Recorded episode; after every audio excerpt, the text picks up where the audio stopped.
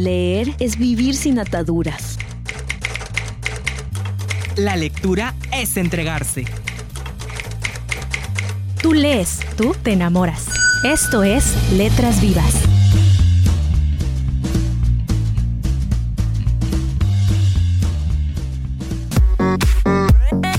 Hola, ¿qué tal? Muy buenos días a todos los que nos están escuchando aquí a través de Letras Vivas de la File y es un gusto estar con ustedes como cada jueves en punto de las 7 de la noche. Mi nombre es Joel Félix y estaré acompañándoles en este programa del día de hoy en el que tendremos como invitado especial a Mario Guerra, este psicoterapeuta que nos trae una charla y presentación de su libro en torno al primer Festival Internacional de la Lectura, Un Mar de Letras por la Paz, donde estuvo como corresponsal de nuestro programa Lilith Burgos, nuestra locutora y productora también del programa.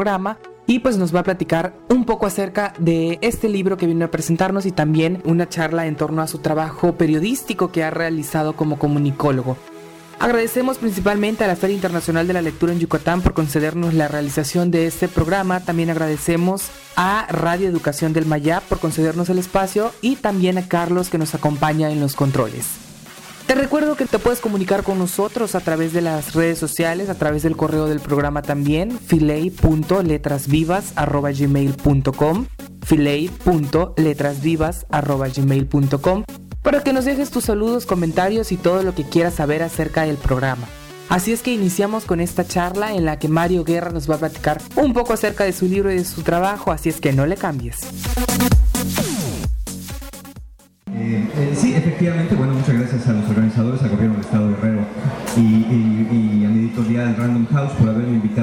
en este, en este primer festival de la lectura y este este eslogan, ¿no? Un poquito la, la, lectura por la paz. Y bueno, eh, sabemos que hay dos tipos de libros que se escriben, los libros de ficción y los libros de no ficción.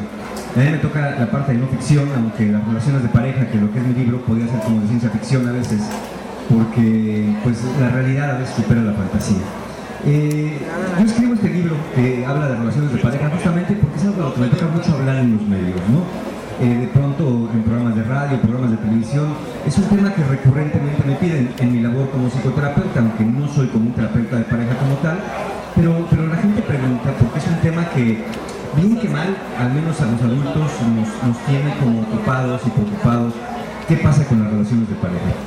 ¿Por qué pasa lo que pasa? ¿Por qué no funcionan? ¿Por qué nos divorciamos tanto? ¿Por qué nos casamos en primer lugar? ¿Quién es la persona con la que estoy y cómo le puedo hacer entender que tiene que hacer lo que yo quiero que haga? Eso es como lo que tenemos un poco en la cabeza cuando estamos en una relación de pareja, que entramos en estas luchas de poder. Entonces este libro pues, nos va llevando un poco eh, desde lo más básico de qué es el amor hasta una relación de pareja, eh, con cosas como la confianza, cosas como las luchas de poder, que es un poco de lo que más destruye las relaciones. Ver quién tiene la razón, quién, quién es la persona con la que estoy casado, con la que vivo.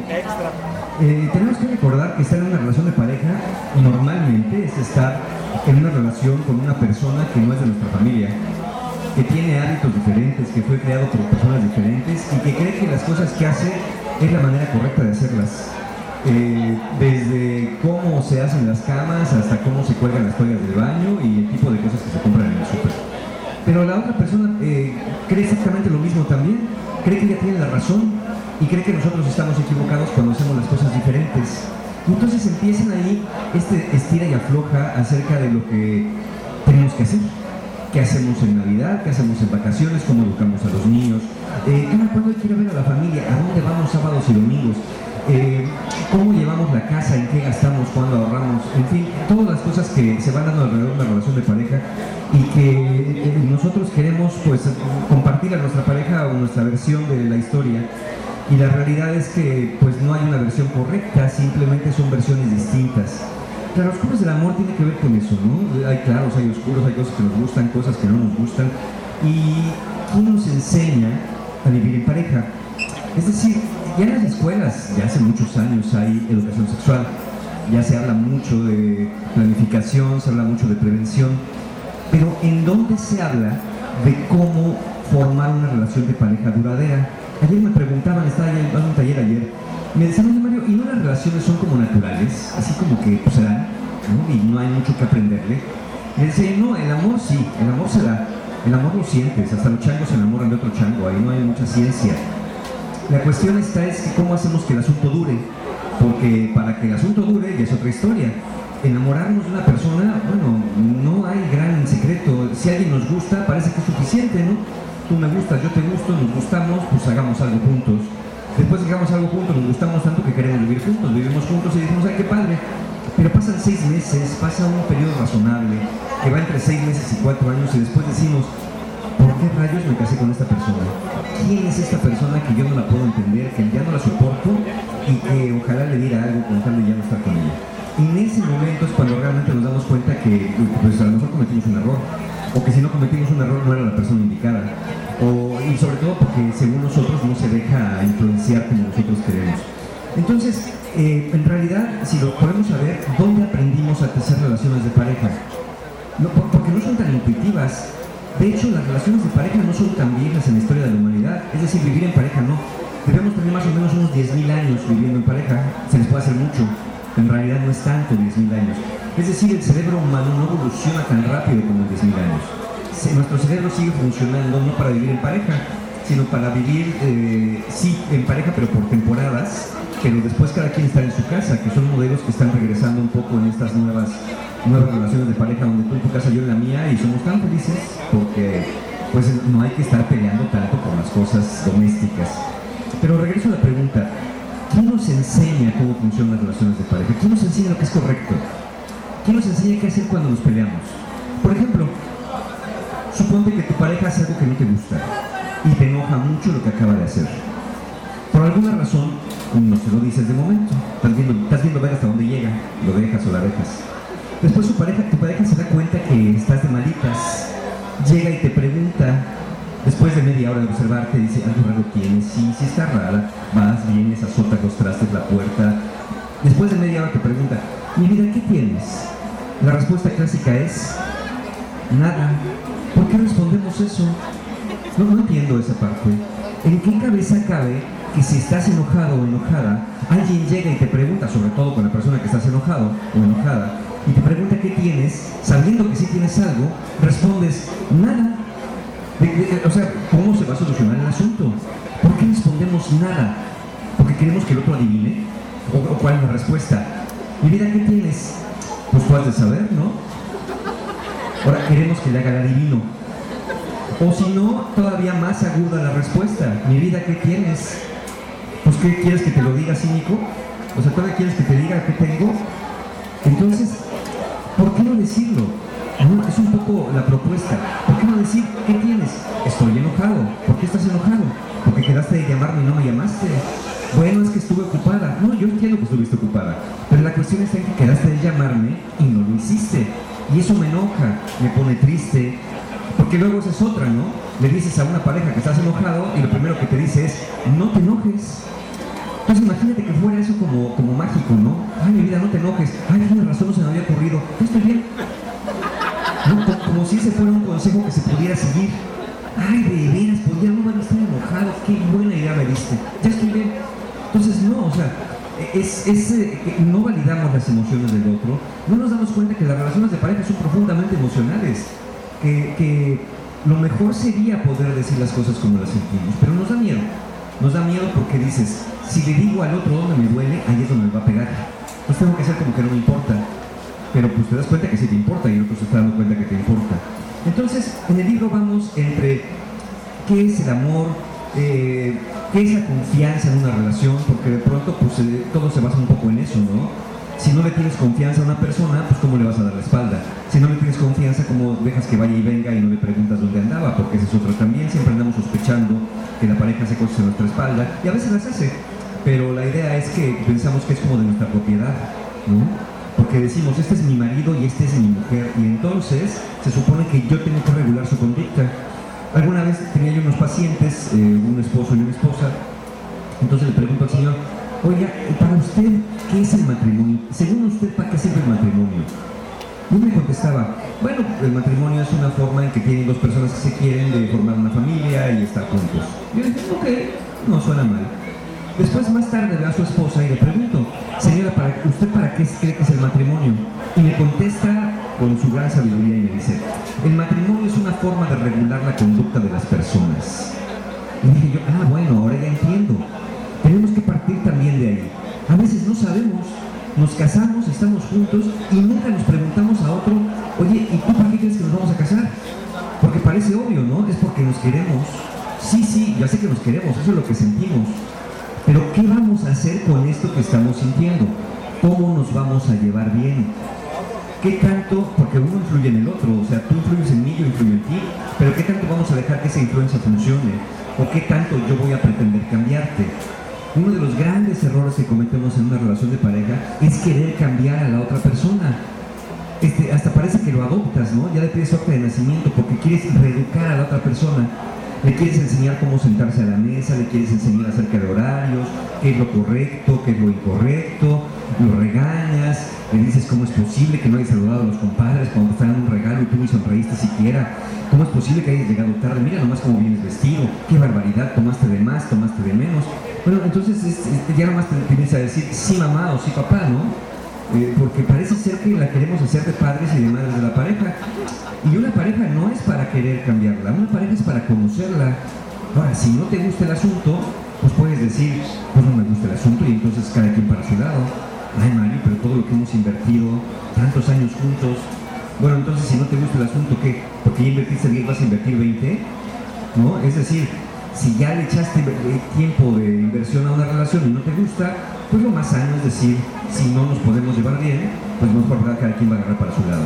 La idea no es esa, la idea es que encontremos la manera de llevarnos bien, encontremos la manera de, de, conocer una mecánica, como he dicho, que no nos enseña naturalmente, que nuestros padres no nos explican cuál es nuestro modelo de relación, nuestros padres, nuestros abuelos, los amigos, lo que vemos en las telenovelas, lo que vemos en las películas, si vemos películas románticas, bueno, pensamos que eso tiene que ser y vivieron felices para siempre, ¿no? Este, te imaginas que te vas a casar con el príncipe azul, con la princesa encantada, que todo va a ser maravilloso, y si no es maravilloso, y es cuando empiezan los problemas. El libro también habla de los celos, por supuesto, los famosos celos que se dan en la relación por este sentido de propiedad, como he dicho, de territorialidad. Hablo también de la infidelidad, curiosamente me salió el capítulo más grande de infidelidad, no sé por qué, eh, con estas cosas que luego van pasando, ¿no? Hoy en, México y en el mundo hay muchas personas que no pueden dormir estos días, a partir de que se acaba de revelar un listado, eh, había un sitio de internet, hay un sitio de internet que se llama Ashley Madison, que está hecho para tener relaciones sexuales casuales con personas casadas. En este sitio tú te puedes escribir, ¿no? Metes ahí este, www.calentura.com y entonces dices, yo estoy casado, necesito o casada, quiero tener una aventura con alguien más. Hasta de hecho el lema del sitio es, la vida es corta, tener una aventura. Sí, así dice el lema del sitio. Bueno, resulta que en ese sitio pues te juraban y te perjuraban que era totalmente confidencial y secreto. Y que si pagabas 15 dólares, te garantizaban que tus datos iban a ser borrados para que nunca nadie supiera en las que andabas. resulta que unos hackers tomaron la información del sitio y ya la publicaron a nivel mundial. La Ciudad de México, por ejemplo, es una de las ciudades en el mundo donde más infieles hay. La primera ciudad de Río de Janeiro. No sé si el trópico favorece para eso, estamos en Acapulco, ya veremos. Entonces, la cuestión está en que ahí están los nombres de todas las personas. Hay una gran cantidad, hay miles de personas, cientos de miles de personas que en una cultura paralela quieren tener una relación con alguien más. Y uno pensaría que una persona es infiel porque no está feliz, porque algo le falta, Resulta que los estudios nos dicen que la mayor parte de las personas infieles declaran ser muy felices en su relación. Dice, ay, no puede ser. Entonces, ¿por qué si están felices van a buscar a alguien más? Bueno, no porque algo les falte. Curiosamente, la mayoría de los infieles está contento, pero quiere algo más. Es decir, los seres humanos andamos buscando siempre más. Ya tengo esto, ahora qué más, ¿no? ¿A poco no? Cuando tienes una tele en la casa porque no te antoja otra, dices, esta también está bonita, una para el cuarto, una para la sala entonces de pronto dices, pues una pareja para la casa y otra para llevar, ¿no? Una para comer aquí y otra para llevar a la casa. Pero entonces eso se vuelve un problema porque vivimos en una sociedad al menos abiertamente monógama. Y entonces donde la monogamia socialmente es lo aceptado, pues hay un problema con las infidelidades. Yo el libro también hablo de eso un poquito, donde digo yo, bueno, ¿para qué se meten en el gratuitos? ¿Qué necesidad de sufrirle? ¿no? Sobre todo porque al final generalmente te acaban cachando si no te revelan los datos porque te agarraron unos hackers tú crees que eres muy discreto, muy discreto en el asunto y un día metes la pata, te cachan un mensaje. Hoy es más común cada vez más en los celulares, ¿no? Antes era más difícil, maquillaje, el pelo en la solapa, o que alguien te haya visto, o la cartita por ahí, el recadito mal puesto. Hoy basta que, que alguien revise tu celular, ¿no? ¿Quién de ustedes podría decir, yo puedo dejar mi celular sin clave ahí y que mi pareja vea lo que quiera? Algunos empezarán a sudar, no, espérame tantito, déjame primero, reviso algunas cosas y borro otras, mensajes, llamadas, fotografías, en fin. Entonces, en, la relación de pareja también el tema de la intimidad es un problema.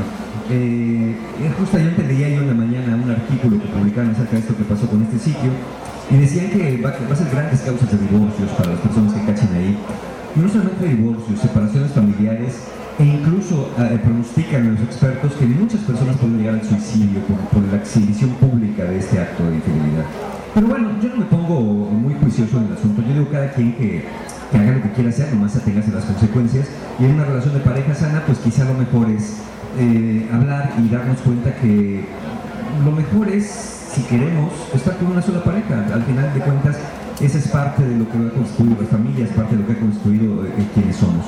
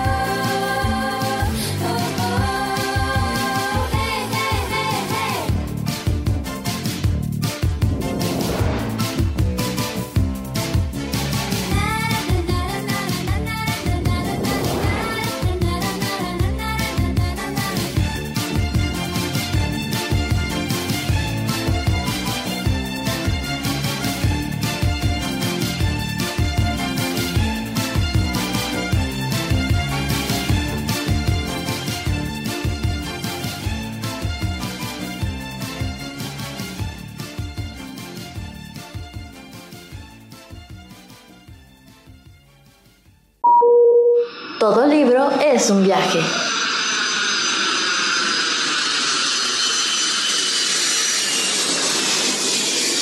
Continuamos en Letras Vivas. Eh, entonces, eh, el libro habla de todo eso, ¿no? No doy consejos, doy algunos al final de cada capítulo, algunos tips para que puedan seguir como pareja. Es un libro que está hecho para leerse en pareja o en individual. Si les fue mal en una relación previa, ahí hay muchas ideas de, para que podamos entender qué hicimos no tan bien, qué podemos hacer mejor, eh, conversaciones que propongo, ¿no? Porque luego tenemos cada conversación en pareja también de, que, que destruye la relación. A veces no somos tan respetuosos en el sentido por ejemplo, tu pareja te dice, eh, ¿cómo quieres los huevos? ¿Estrellados o revueltos? Y tú le dices, revueltos. Ay, guácala, ¿cómo te gustan revueltos? Estrellados son más sabrosos. Es que a mí me gustan revueltos, pues estás mal, porque son más ricos estrellados. Y ahí empieza una discusión, porque el otro te contesta, ¿y tú qué sabes de huevos si tu madre ni siquiera te los hacía? Y entonces dices, no me las hacía mi madre, pero mi padre sí, claro, porque tu padre era un maricón. Y entonces, ¿no? Impresionante. Eh, por cosas tan simples como esas. ¿Qué tiene de malo que a ti te gusten de una manera los huevos a mí me gustan de otra? Si tu pareja te dice, ay, ¿cómo es posible que te gusten las enchiladas verdes? Guácala. Bueno, a mí me gustan verdes, pues las rojas son mejores. Está bien, igual las rojas son mejores, pero a mí me gustan verdes. Entonces, porque mete las verdes, o yo me las como verdes, porque mete las rojas. Tampoco tenemos que comer exactamente lo mismo. Eh, entonces, en esta búsqueda de, una mejor relación de pareja, eh, pues trato de hacer un libro que a mí me parece, la gente que lo ha leído, es simple, pero no por ser simple y sencillo, no es eh, útil, tiene mucha ciencia atrás de lo que hoy sabemos, eh, de lo que es una relación de pareja que funciona, de lo que es una relación de pareja que nos permite ser un poquito más felices, al menos con la persona que vamos a vivir un buen tiempo de nuestra vida, ¿no? Eh, las relaciones naturalmente, si dejamos una relación así nada más al aire, más o menos duran cuatro años. De hecho, hay países ya, México tuvo, la Ciudad de México tuvo una propuesta, pero nunca pasó y dudo mucho que pase porque de repente somos medio muchos, que eh, los matrimonios con fecha de caducidad, ¿han, oído hablar de esos matrimonios con fecha de caducidad?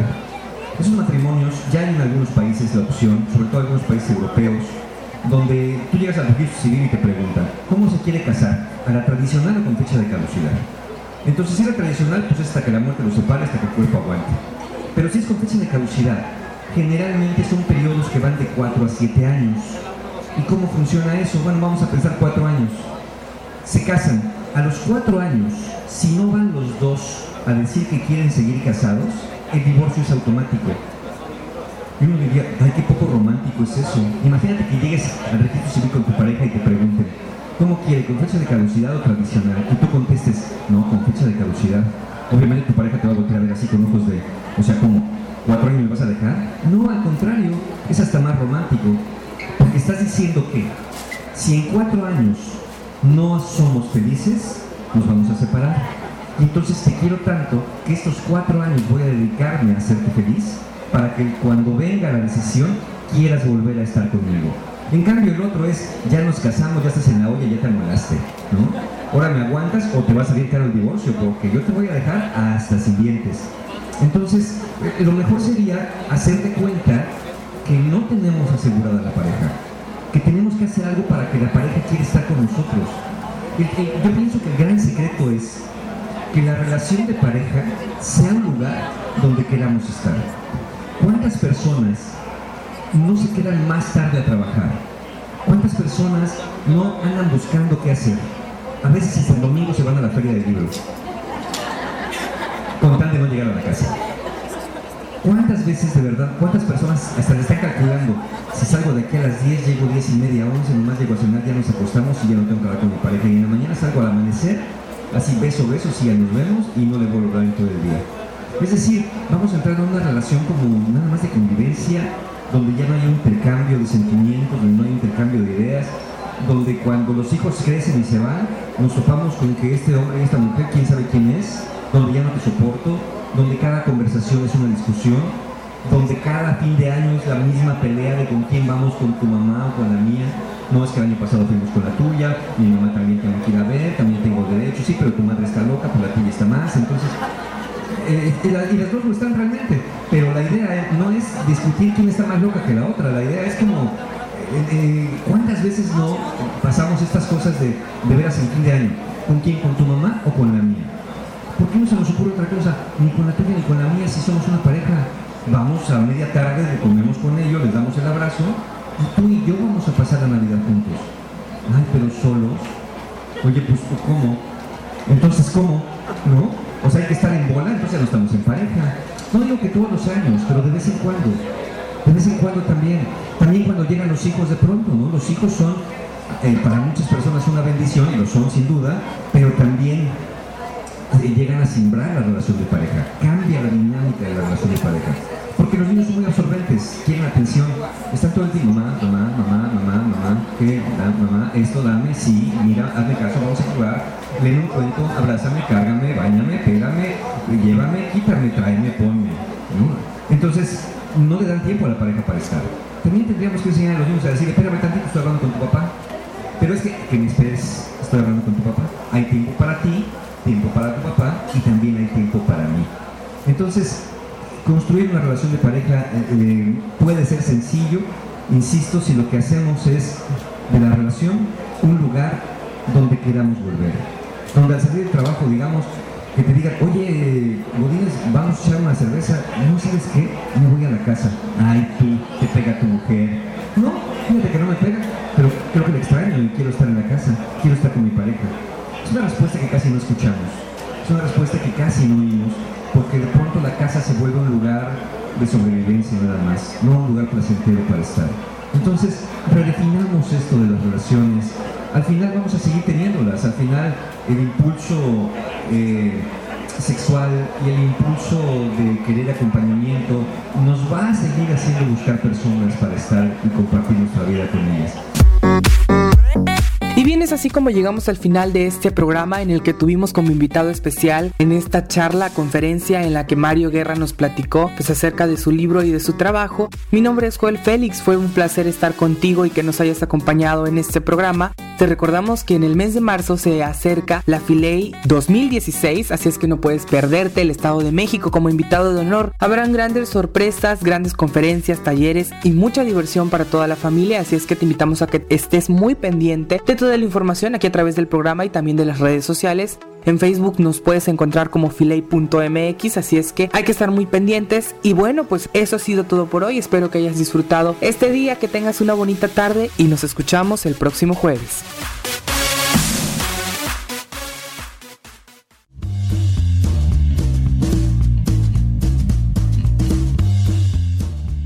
Letras Vivas es una producción de la Feria Internacional de la Lectura en Yucatán, Filey.